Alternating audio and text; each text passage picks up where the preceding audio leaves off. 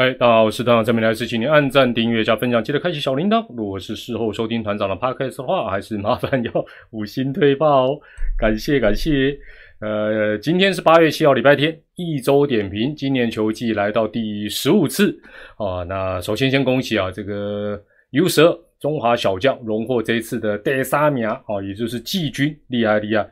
呃，今天是直播啦，哦，直播跟伪直播你都分 分不出来，不会吧？啊，还是要还是要我报一下现在的比数，我报一下那个富邦队 比数换过去，现在统一领先啊。等一下那个美国跟委内瑞拉打完也通知团长一下啊，不是类直播啦，今天是真的直播。大家晚安，大家好啊。今天还是采取订阅者留言，订一分钟之后，待会就互动，你就知道了吗？这个伪直播类直播没有办法。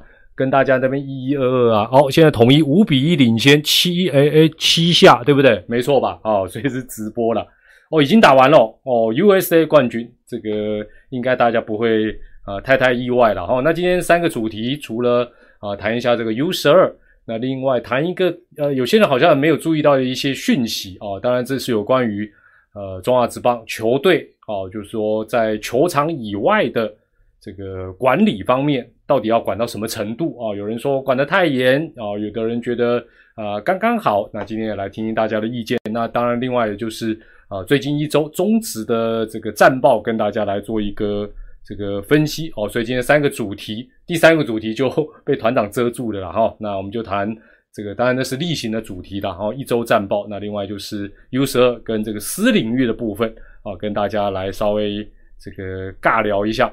好，那先还是一样，等待等待大家陆续进场。我们先快问快答暖场一下。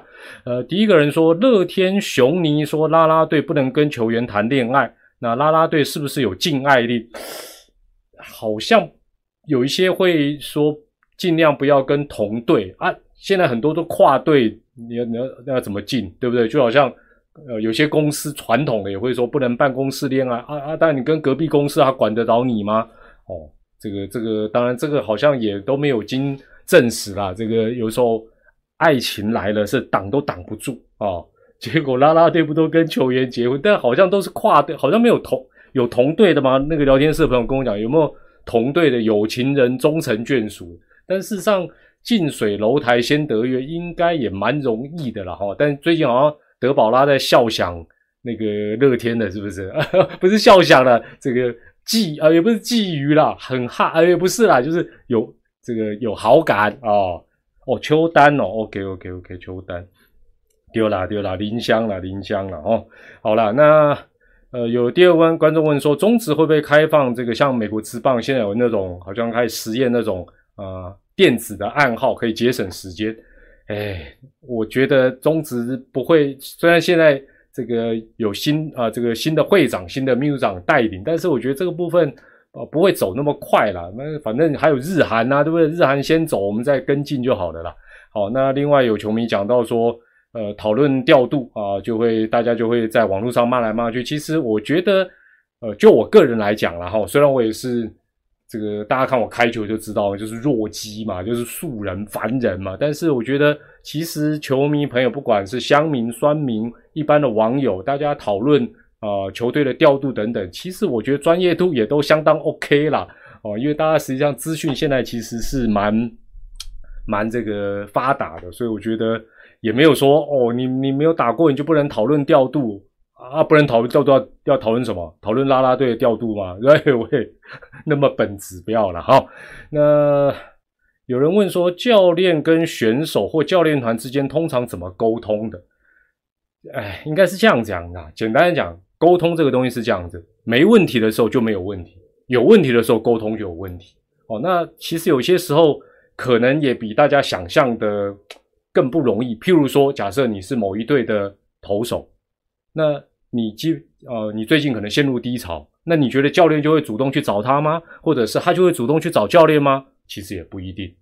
那如果从这个例子，你就发觉啊，这个沟通看起来好像也也不是那么的顺畅。那因为其实现在呃分工合作之外，球员也很多哦。那我觉得呃，而且有些时候是这样，你觉得有沟通了，但球员觉得没有沟通哦。那这个这个状况其实是蛮多的。对内恋爱先驱是林红玉吧？是啦，是啦，对啦，对，应该是我那个已经有一段时间以前了啊，好多多是不是？他的夫人啊叫多多。好，那呃，有人问这个问题蛮奇怪，说，请团长聊聊年轻职业球员的退役选择跟规划。哇，年轻球员你就要叫他规划退役？我觉得这个其实跟年不年轻没关系啦。现在选手其实很很年轻的，他也很有想法。那你说他很资深的，他就一定也很有想法吗？也不一定，就跟我们人一样嘛。你说四五十岁就想法会比较成熟吗？也不一定啊。像团长也很幼稚嘛。OK，那大家很多人问这个牧田的部分了哈，说牧田是不是还适合待在中职？啊，觉得他吃橘树的基本功能都没有。其实这个问题的后半段就是就是一个关键，就是啊，不然你就让他吃基基本橘树嘛，或者说。你就让他东试试西试试嘛，那这个反正你摆在那不太敢用，也不是办法。那目前待会会啊第三段的时候会再谈一下了哈。好，那呃有人问到说说球团怎么呃对球啊球探怎么对选手的天赋做评估？那主要是宋承瑞了，最近去客串，然后球速投得很快。那也有人问说宋承瑞有没有需要改变投手？我是这么想的啦。就是当选手，当你有的选择的时候，你会按照你自己的意愿。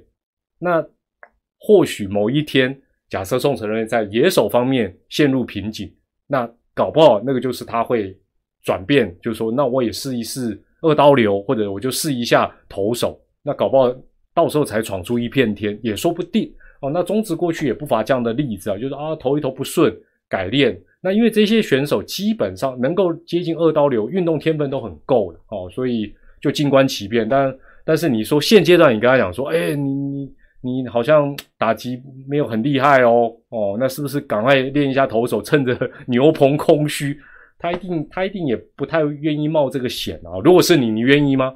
对不对？我我就问一下聊天室吧。如果你现在是宋承瑞，你会？试最高等级难度的，向大谷翔平看齐。就我从现在开始，我的训练就是二刀流。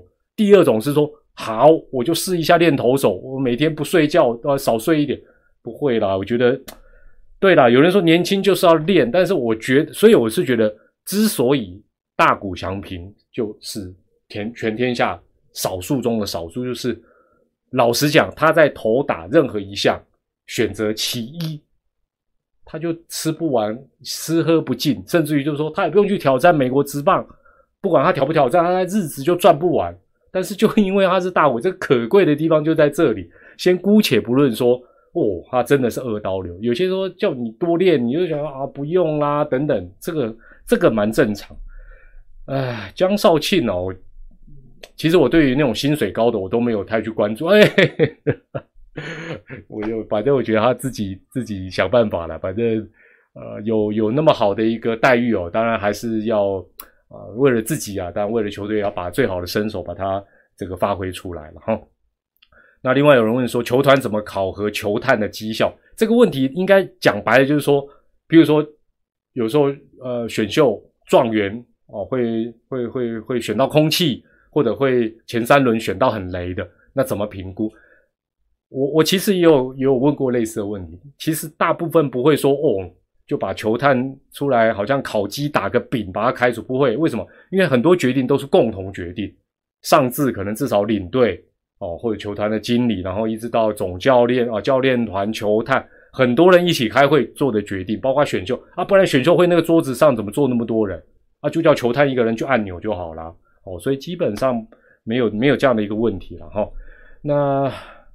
呃，有人问说，是不是有想要，譬如说回呃一些有线电视去播一下比赛？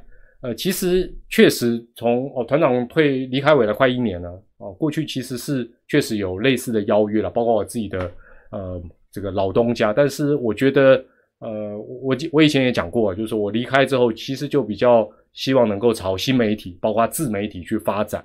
那坦白讲。现在转播球赛或者是直播，不能跟你们立即在那一一二二，对不对？有些时候脑筋卡住，脑筋卡住来一个，哎，线上的朋友跟我讲，跟我讲，如果不能不能到达这个基本的互动的条件，我现在也觉得不太习惯了哦。虽然啊，才短短不到一年的时间，那另外就是，呃，既然离开有线电视，就也不方便去呃以前老东家的这个竞争对手去。这啊，如果还要再播，就继续留下来就好了。好了，这个是快问快答的部分了。好，好，接下来我们就谈一下，呃，这次 U 十二的一个部分啊。那呃，我先想问大家第一个问题，就是你或多或少不一定有到现场了。那今年的 U 十二你应该多少都有看。那大家觉得这一次的 U 十二让你印象最深刻的是什么事情？人事物都可以哦。这一次 U 十二。让你印象最刻啊最深刻是什么事情？这个大家可以用聊天室来稍微简单分享一下。哦，南非，对对对，南非，我看南非队是一个转折点，南非队真的是一个转折点。驾，请问一下驾许是什么意思？你跟我说，跟我说明一下。美国队全垒打，哦，对对对，南非跟美国队的那个打击，这 球场比新竹啊好狠哦。但我必须要讲。台湾能不能盖出排水好的球场？这一次其实少棒你会发觉，哦，那雨下，然后也没有什么大帆布，可不可以继续打？可以哦，所以表示台湾的工程没有那么、那么、那么不专业嘛？还有什么？意大利的投手没？哦，对对对对对，还有嘞，美国队都超龄了，美国队不是他们是身材身材超龄哦，多米尼加。多米尼加这个部分当然是有一点乌龙，是没错啦。南非啦，我觉得南非这个确实了哈。台湾的投手，那其实我觉得这一次当然还是再次大家会讨论，就是说台湾在快乐打球跟全力以赴，另外追求成绩跟不怕失败，哦，这两组事情感觉起来都还在找一个平衡点。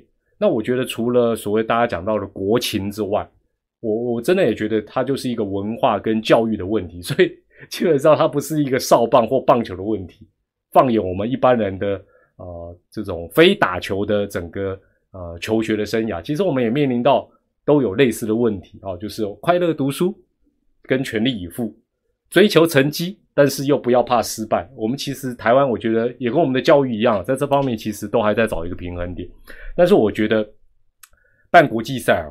呃，当然台湾就是持续都办这个 U 十二，我觉得蛮蛮不错。最大的好处是什么？以前都会只会想到，哎呀，我们有地主优势哦，我们一个现场观众的，就是只想到就是成跟成绩有关。但实际上，我觉得最主要自己办这个国际赛，尤其是这种呃三级棒球小朋友的比赛是最好。我们可以近距离看看别人是怎么做的啊，别人是怎么带小朋友。怎么样互动，甚至于当然技术上也都可以看，可以参考的东西也很多，而不是只想说哦，我要学他那支球棒哦，或者是他们有什么战术，有啦，这些当然能学也是可以学，但是呃也不用照单全收。但是呢，如果办比赛从上到下，包括你我只看最后的成绩啊，有没有打进冠军战，有没有把冠军留在台湾，那其实这样办比赛其实也蛮可惜。对我们看到南韩的小朋友，这个就说其实。就是他们这样的一个方式哦，同样是亚洲的哦，三个对棒球有兴趣的国家，韩国、日本、台湾，我们都有打这个 U 色。但你会发觉，哎，我们对待小朋友或者是呃整个相关的方式，韩国跟我们相对来讲是比较像的，只是我们现在的教练比较走爱的教育，可能比较不会那么啊那么那那么的这个直接或者比较粗暴这样。那。刚才大家讲到南非哦，其实我就觉得跟我们的一般的生活一样，就是说有些时候真的不是大人教小孩，而是有些时候小孩反而教了我们很多的事情。像中华队出在南非的比赛，这个并不是说大家才重视所谓的快乐打球，而是大家才突然想到说，哎呀，这根本就是十二岁以下的小朋友的比赛。对了，古董请吃冰啊，还有请吃小朋友吃牛，我觉得这个都很很棒的花絮了。那呃，我的之前的同事林东伟哦，林东伟他这次播比赛，他也是播了两场哦，只重视输赢的那种这个氛围的比赛之后，才在对南非队的比赛，他有点醒过来哦。那他自我检讨说，他啊这一次比赛的前两站好像忘记他们是少棒。那我我我也私讯跟他讲，我说我说小伟啊，为时不晚，团长我呢播到快要退休前才才终于。多么痛的领悟！其其实每一次播小朋友的比赛，或者是有所谓的比较呃悬殊的比赛，都教我们这些事情。因为有些时候，包括青棒啦，以前等很多啦，就是有一些呃东南亚的球队来，他可能打的不怎么样，装备也不怎么样，但是你会发觉，诶，他对棒球的热爱在现场会感染你。但是我们人总是容易遗忘。当我们播完那场比赛之后，马上又回归到现实。哦，中华队能不能打进冠军战？哦，这关系到我们的收视率，关系到现场的票房，马上就那个脑又又洗回到原本的那个模式。哦，那我觉得这一次也谢谢这个南非队啊的这个大人跟小朋友啊，其实就重新提醒我们说，这就是小朋友的比赛。好，那对了，那这个。这次有很多职棒球员也有去关心中华队，甚至于是关心外队，我觉得这样都很好，就很温馨了。这才是我们啊办比赛的一个目的。那大家觉得说，讲到转播，大家觉得说，我们就把题目缩小到少棒，不管是国内的少棒，或者是这种国际的少棒，大家觉得播法喊打喊杀跟播大人的比赛是一样的，适合吗？应该不适合吧。当然，我们也不是好像整个比赛就从头到尾都努力啦，都啊没关系啦，失误者也不是。但是，就是我们如果把小朋友的比赛也当做大人的那种模式在播，或者是要求的标准，想说哦，他就要表现的跟姜昆与、林俊凯一样，其实也不是，应该也不是很合理的一个状况了哈。好，这是这个少棒的一个部分了哈。那。呃，当然，我觉得这一次每一年呢，哈，我觉得在台南办这个 U 蛇最棒的部分呢，其实就是休兵日。我觉得休兵日的新闻是我最喜欢的。那因为我们地主都会安排各国的小朋友，包括台湾的小朋友，也终于难得可以轻松一下。那安排国外的小朋友去府城啊，到处去观光等等。那还有我们展现的人情味哦，就像南非，哎，你看你，我觉得大家看的那个新闻多感动，他会觉得说啊，这里好，当然他们也很很很很客套话来讲的，就是一回说啊。这里好像他们第二个家，那也代表什么？他们来比赛，虽然成绩或许不不一定是啊符合预期，但是他们哇拉开他们的视野，看到原来世界这么宽广，厉厉害的小小朋友这么多。然后另外我们台湾人对他们很友善，我觉得这个是啊再好不过了哦。所以我觉得对了，像这个 Miko 也讲，真的我觉得呃我真的觉得休兵日的新闻是。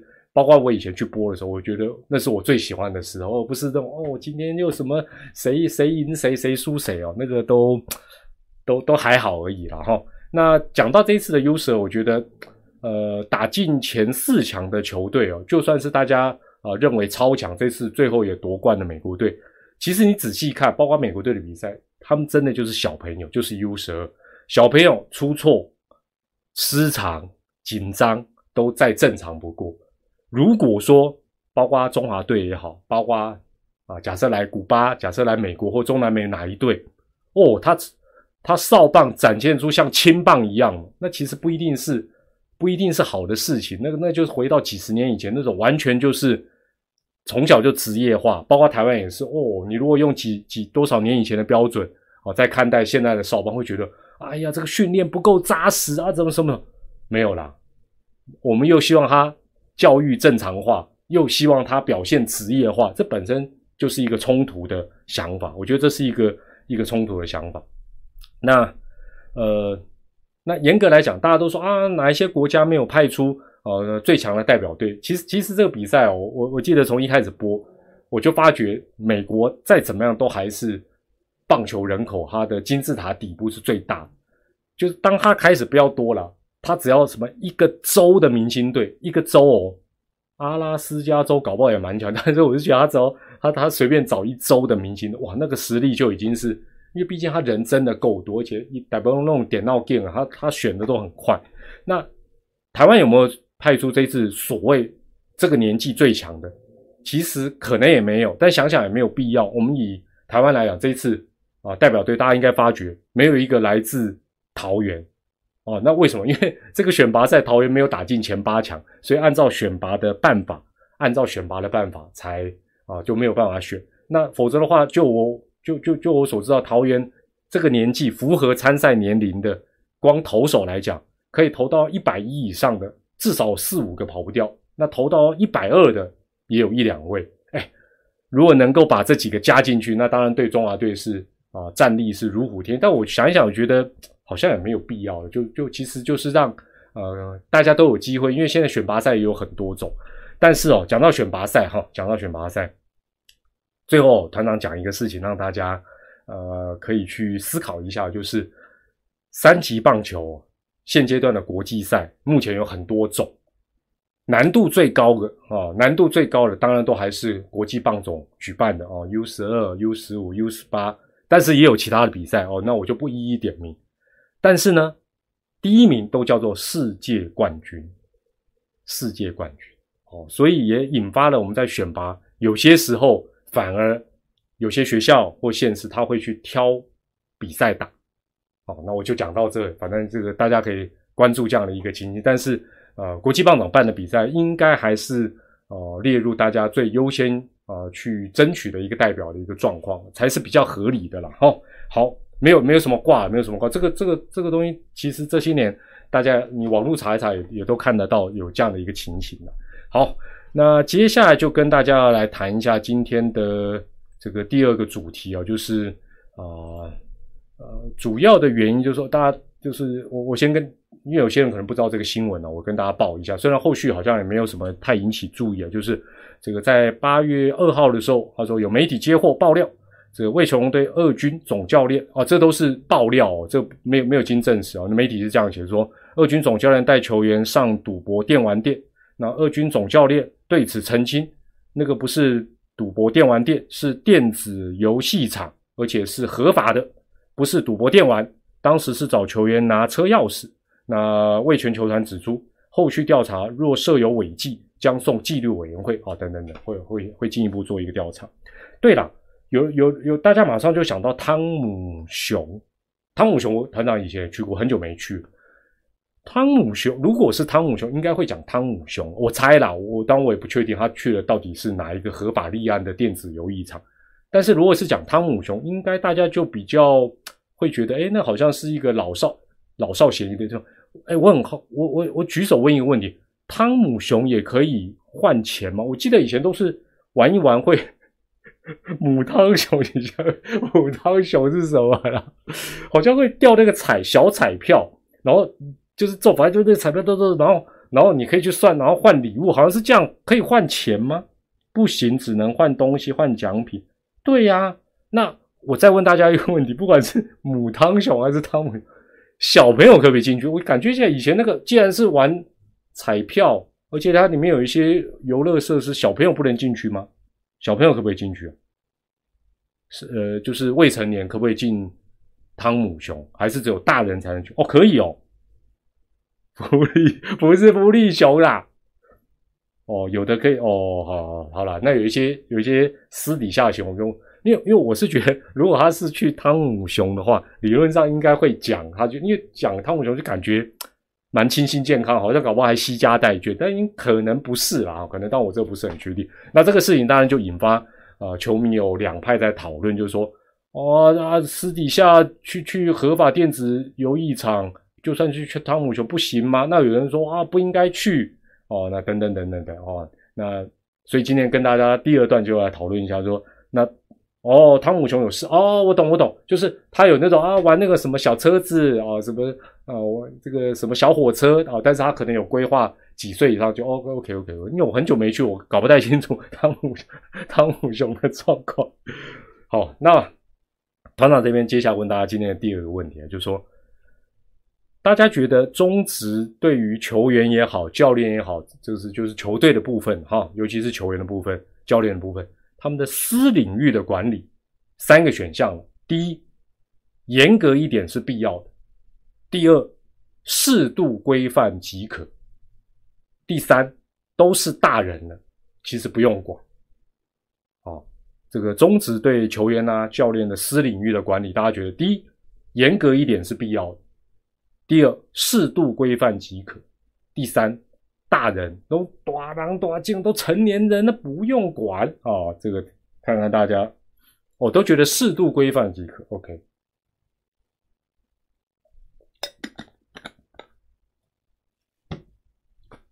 大部分都是一或二啦，哦，二比较多了，就适度规范。那严格一点的也 OK 哦。那应该没有人说都不用管了。好，那团长稍微切换一下这个这个图卡给大家看一下哈。我切换的是球团管理准则，那这个我待会再讲，你们可以先看一下了哈。其实，在其实哦，这个因为因为这段时间就有人讲说啊，那个就是好像好像不应该管这么宽，或者有没有管管理的依据？有啦。这个除了现在大家看到的这个球团管理准则之外，那我念一下了哈。这第四项他说，球团对职员皆不可涉足不当场所。哦，不当场所其实定义就还还蛮宽的哈，包含色情酒店、赌博电玩场。来，接下来那个广义的就来咯，及任何有损联盟球团及个人声誉等声色场所。哇，这个就这个就很难，因为其实很多的。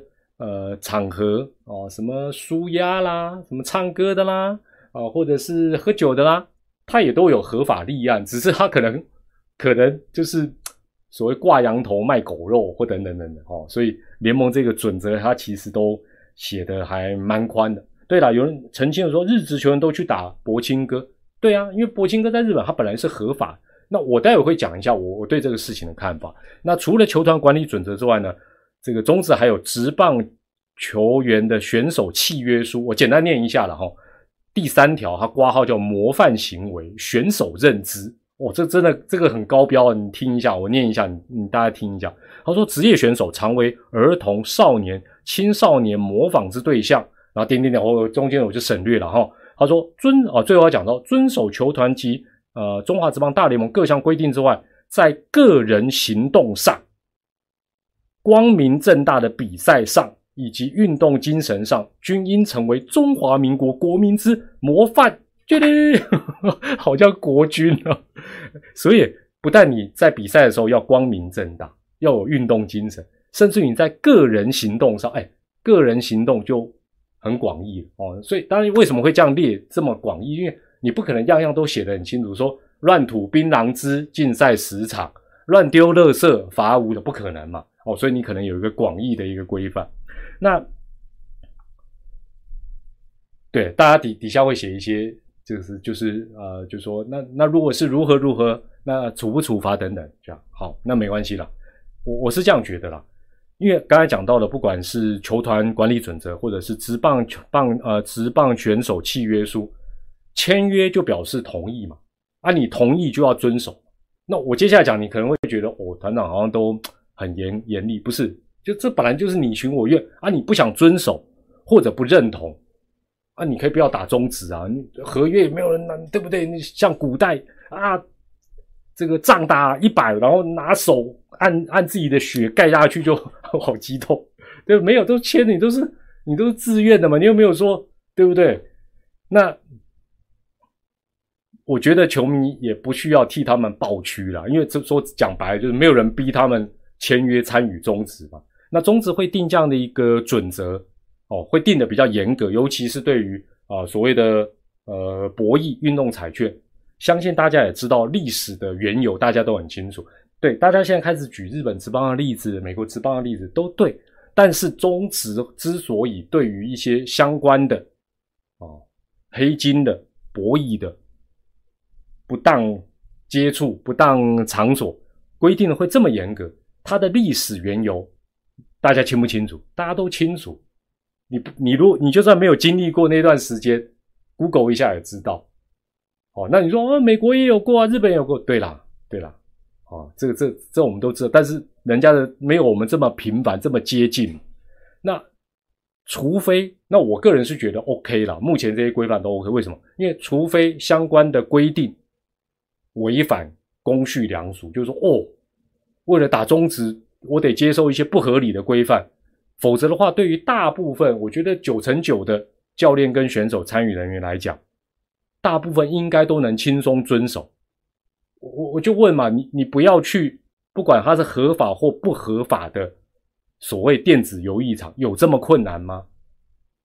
相对的，假设你是假日带着你的小朋友去合法的，比如说什么汤汤姆龙、汤姆熊什么什么。然后再哦，对不对？陪他玩小火车，就算有人给你拍照又怎么样？你你怕什么？你也不用担心嘛。那我觉得规范严格一点，至少让大家知道红线在哪里，而且是白纸黑字。那大家都是大人，大家说啊，都大人呐，管这么多。而且很多人讲说，哎，我我去哪里，我也不见得我就会打假球啊。对不对？我就说，比如说我以前这这个穿穿开裆裤的马季他长大之后就变成直棒主头，但我还是跟他很要好啊。我每天就是要跟他通电话聊天呐，我们两个就是要泡茶，啊。对，是这样没有错。你你说我我把我把持得住啊，我们两个都没有什么关系。重点是，重点来了，重点是外界会怎么想，不是说。你你怎么做？我说我问心无愧，我就走进去哦，某某个什么舒压馆，但是我问心无愧，我就是去舒压按摩啊，没关系啊。重点是外界会怎么想啊？外界会怎么想？我觉得这才是比较比较大的一个问题。就定这些规范，主要是要要想想看外界对对这件事情的看法。到现在我们呃，毕竟很多球迷对于呃中职的一些过往，其实都还是有阴影。那有人说为什么不能像哦？对了，所以就是观感问题啦。那其实大家会说哦，去哪里算不算什么？就是大家要扯这些，其实也都 OK。我我我我觉得有一个条先决条件，就是要放宽，要不要管那么严都 OK。OK，有一个先决条件就是有那么一天，每一队或大部分球队因为直棒都赚钱了，都赚钱了。现在通现在反过来嘛，现在几乎都是通通每一年烧钱，以公益的角度在出发。母企业想要做公益，那你还要挑战大家的观感问题，我觉得不合理你如果说哦，不用不用不用烦恼我去打博青歌，也不用烦恼我去唱歌哦，或者是去哪里，我一出赛就是爆满，巨蛋就是爆满，我可以帮球队都赚的我跟你讲，没人管你。是不是这样？简单讲是，啊，你现在根本不是这个状况，然后你要求哦，这个不能管，这个不要管。那我觉得现在球团每一年花这么多钱，他只期待大家一起维护这个形象。薪水以前哎十万就算多，现在五十万上百万，只期待说大家一起维持形象哦，然后尽量克制一下。这样的要求过分吗？我觉得应该还好吧。哦，我觉得应该还那当当然啊，大家会举例哦，日本有谁怎么样？日本老实讲啦，那也是他有本事的，他才去得了啦。另外很重要的事情，你你好歹对不对？我我还是讲到最后的最后，就是说，如果球队都是赚钱的，那我觉得一切都好谈哦，一切都好谈。好了，那对了，大家会举一些每日超级明星拍谁？他们就是超级明星，他们就是摇钱树。好不好？我我们有这样的人吗？如果有的话，可能可以另当别论，我们可以再来讨论好，那回到中职的一个部分哈，我们回到中职的部分来谈一下。诶，大家有没有发觉第一个事情就是，下半季虽然分数得的都不多，但是全垒打真的变多了。有有没有发现全垒打变多？上半季哦，一百五十场才打了一百一十三支的全垒打。一场比赛只能看到不到一支，一场比赛只能看到零点七五支全垒打，但下半季到昨天为止，到昨天为止，二十一场比赛，二十三发全垒打，哦，赞赞赞，一场已经超过一支了。那我觉得下半季这个比例，就是说一场大概平均有一点几支，不要到呃两支啦，就一点多，我觉得这个比例。应该来讲是还不错的，我不知道大家觉得如何？就是不到一支，真的有点比赛比较缺一些爆炸性、变化性。但我觉得有一支以上，哦，到一点五左右或者一以上，应该会是一个还不错的一个比例。投手累了，红中的球变多，不是吧？这、这、这个、这个，我觉得没有没有正相关。你看投手防御率下半季整体是往下走的呢，整体还是往下走居多的。对了。投手压制力不足，我觉得那那防御率为什么整体联盟会往下降？这个这个有点说起来是好像有点矛盾的啦。好，那给大家看一下今天第三张图卡，会讲到乐天的部分了哈。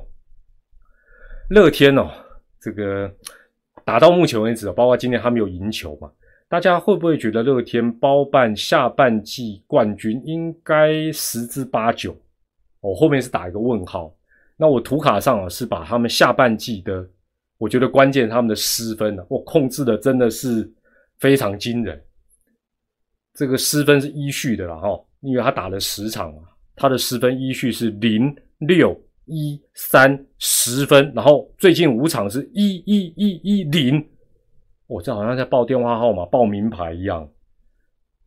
所以你会发觉乐天，他基本上下半季最强悍的是他掉分掉的真的非常的少，而且数据有些时候会有盲点，就是乐天他展现给你看，就是我有时候分数要爆，我就集中在一两场爆，所以他在第二场那场掉六分，但是是逆转击败爪爪，没错，掉十分那场是目前他唯一的吞败，是输给邦邦，其他你会发觉他掉的分数大部分都在一分甚至于不到。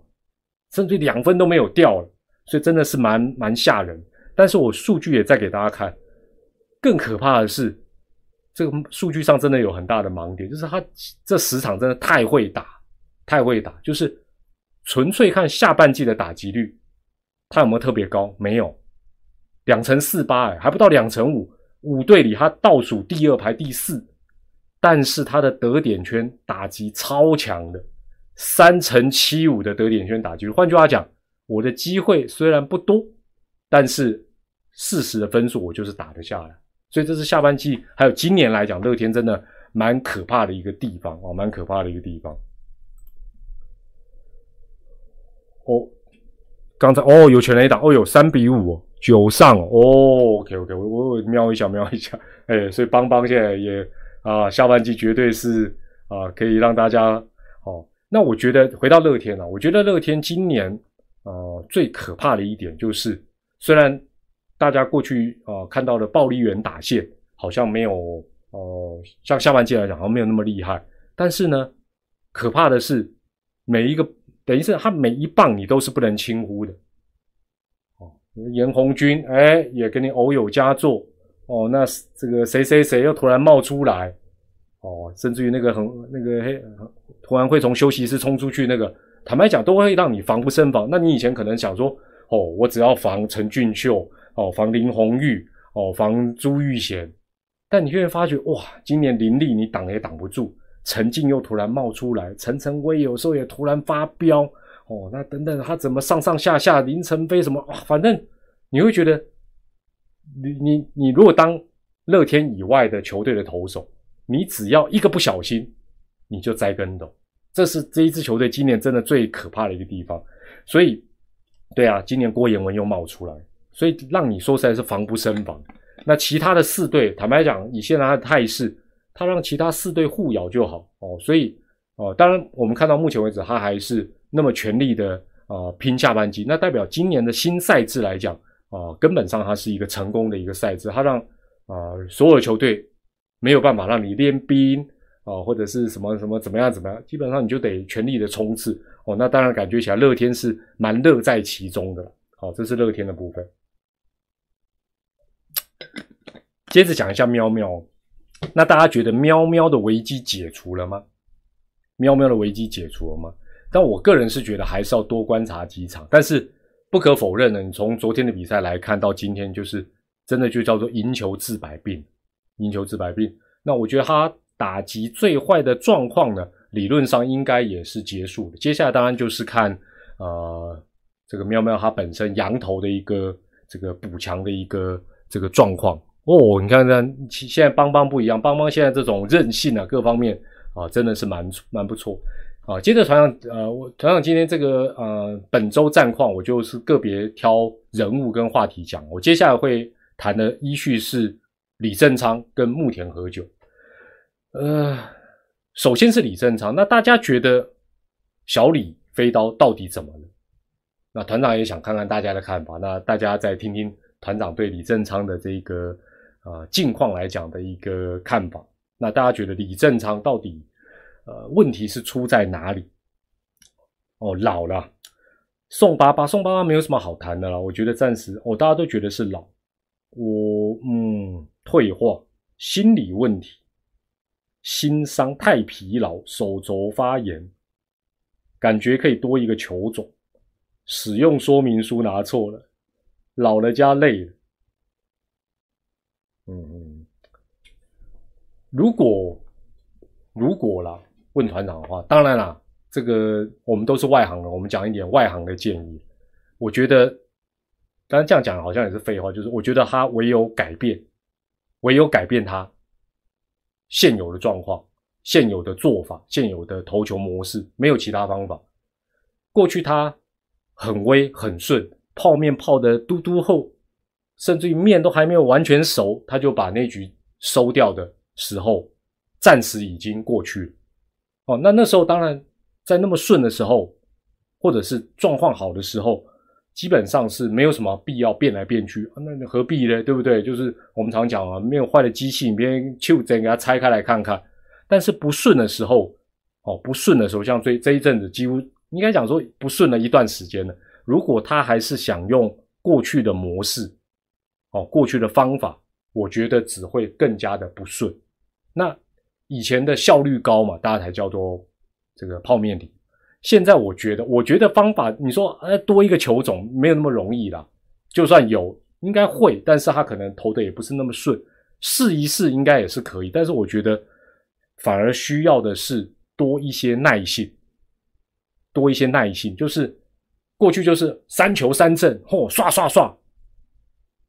现在你急不得，因为你现在的球威还有你球的控制力，如果你也想说。哦，我量好球之后，第三球我就要我拿手的滑球，就是要把打者解决。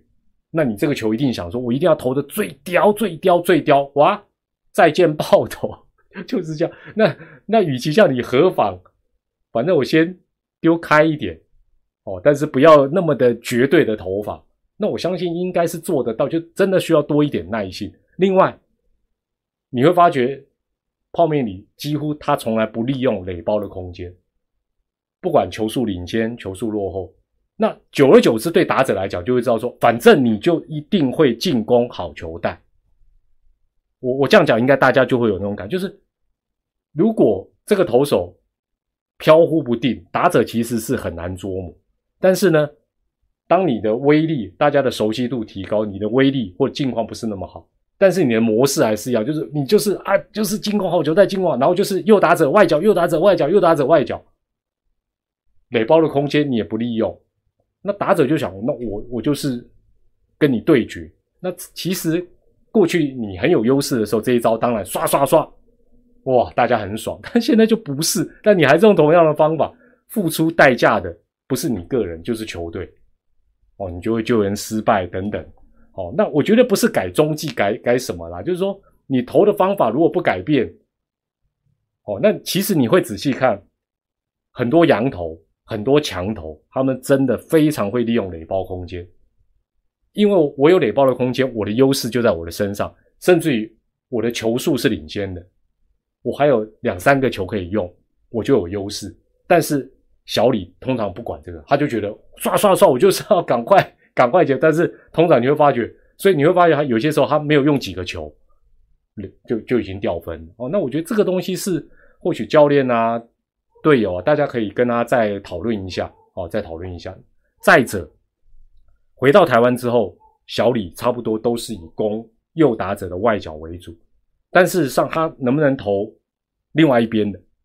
以日本职棒，他在日本职棒的期间他是可以的，虽然投的品质没有很好，但是我觉得现在你与其说多一个球种，不如你过去可能我就单边就啊畅行无阻。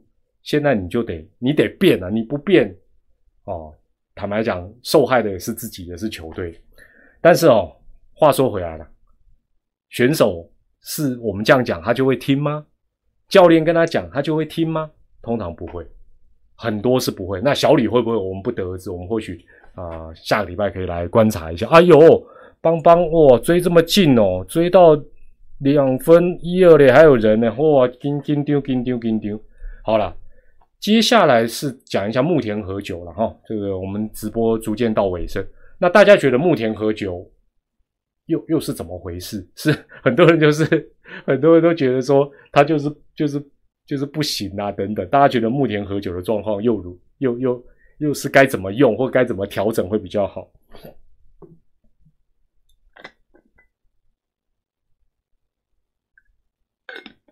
也是老了哇！你你你也答案弄老了老了，没球威。哎，我讲的，包括刚刚讲的李正昌跟牧田，在接下来讲牧田，你们下个礼拜可以观察一下，看团长的观察是不是有抓到那个咩咩嘎嘎，或者是哎有讲到你没有注意到的，可以稍微看一下。木田和久，我觉得啦，我觉得他的状况跟李正昌又略有不同。我觉得如果以九宫格来讲，他到目前为止打者都是瞄准九宫格的下面两排，也就是说，就算他投七八九压的比较低，因为打者有在注意，通常打到也蛮结实。那有些时候运气不好，又又穿过内野，这是一种。另外呢，因为打者比较就瞄准四五六跟七八九，所以呢，当他的球不小心飘上来到红中的时候，哇，就被打得很惨。可是如果他有些时候是投比较往上窜的球，投到一二三这一排，其实效果都不错。其实我这这是我对目前的九宫格，就是说配球方面是不是可以考虑哦，就是。多投一些往上窜的球，哦，那会不会也增加他投比较低角度的球的一个保护效果？这是我的第一个看法。第二个，很简单嘛，把那个老虎黄子鹏的影片交给他。虽然两个人头发不完全相同，但是基本上形态上是比较类似。就是黄子鹏怎么对付中职的打者，给干嘛好木田参考者，对不对？那毕竟人家黄子鹏今年就是投的好，参考一下也不吃亏嘛。另外，另外就是爪队比较做不到，就是说他现在遇到一些瓶颈，不太好用。但他就是占了一个洋将的名额，是不是就反而要多试多用？你你这边把他秀苗苗不用，他的状况永远调整不出来，甚至于啊，先发不是不够人，就先发就对不对？反正。讲个开玩笑，反正就不用珍惜它了，该怎么用就怎么用，搞不好还是能够试出一些方法改打击哦。二刀流又来，二刀流又来，对了，所以，我我是觉得是，就是你有些时候这个用人，你有时候越怕，像最近大家一直在讲说，这个爪爪好像缺人缺投手，我我倒是想法就不完全是这样，我觉得某种程度来讲也是一个转机了，也是一个转机，像，哎呦。哦哦哦，哎呦呦，哎呦，哦，差一点，差一点双杀，差一点双杀。像爪队有一阵子都固定用同一群野手，投手也只固定用一票人，那时候大家也骂不停。那现在我觉得刚好阴错阳差之下，强迫爪队的教练团整体去思考啊，就算你想不想。你也不得不用，或许能够多冒出几个人，也不见得是一件坏的事情。而且受到疫情啊、受伤的影响，今年各队都轮来轮去，这不是任何一队的专利，其他球队都咬牙度过。哦，喵喵开季下半季七连败，人家也没有唉声叹气。我会觉得爪队的问题没有那么的严重，只怕你不敢用，也只怕你不会用。这是我的我我的一个看法。那最后哦，最后是讲，就是大家老是喜欢找打击教练。我最后问大家一个问题：打不好怪打击教练，投不好怪投手教练。那打得好跟投得好的时候，该归功于谁？都是归功选手。打击教练跟投手教练这时候都是不存在的嘛？我我我觉得每次大家，其实其实我自己在看，呃，因为毕竟是播爪队的比赛比较多。你会发觉他的，呃，不管一线或二线的选手啊，不管年龄是怎么样，你会觉得都是打击教练要求出来的。明明每个人打法都蛮不一样的，每个人打法都非常非常不一样。那我会觉得打击教练在对不同的选手，反而最要提醒的是，哎呦，来看一下最后这一球，哇，比赛结束啦，喵喵哦，最后还是击败邦邦了。没有，我是觉得，呃，基本上选手还是自己要呃多去参考、学习跟检讨。那其实你会发觉，譬如说我们今天讲到的上下半季应该是蛮稳的乐天，你会发觉他的打者也是形形色色，各有不同的打法。但是有一点它是相同的，就是打击的策略比较类似。我就说，尤其是量好球之后该怎么打，这一队做的很彻底，不管他是中心打者。不管他是啊前后的棒子，但是这个部分至少在爪队还有一些球队每个选手的执行落差是非常大。有些打者哦很会缠斗，有些就三球就出局哦。那我觉得这是或许今年啊在比较低比分比赛之下，整个啊各队在作战上面最大的一个落差。哦，阿罗有料哦，对哦，对哦，换打击教练，哎，看起来是，哦，那如果是这样的话，那是不是啊？这个哪一哪几队来稍微动一动，可能会比较好了。好了，那今天我们在呃这个呃礼拜天的一周点评的部分呢，就跟大家进行到这边了。那也欢迎大家用留言分享的看法。刚好这个喵帮战也已经告一个段落了。那我们也再次的这个恭喜啊 u s e r 的中华队的小朋友哦，他们今年真的打得相当不错，每一场比赛都啊蛮精彩、蛮拼命的。那也预祝他们有一个美好的这个未来啊，未来能够继续当这个不同阶段的国手，那是最好了。我是团长蔡明礼，在这边也祝大家健康、开心、平安。我们在下周的啊直播或者影片当中再会啦，大家晚安，拜拜，晚安。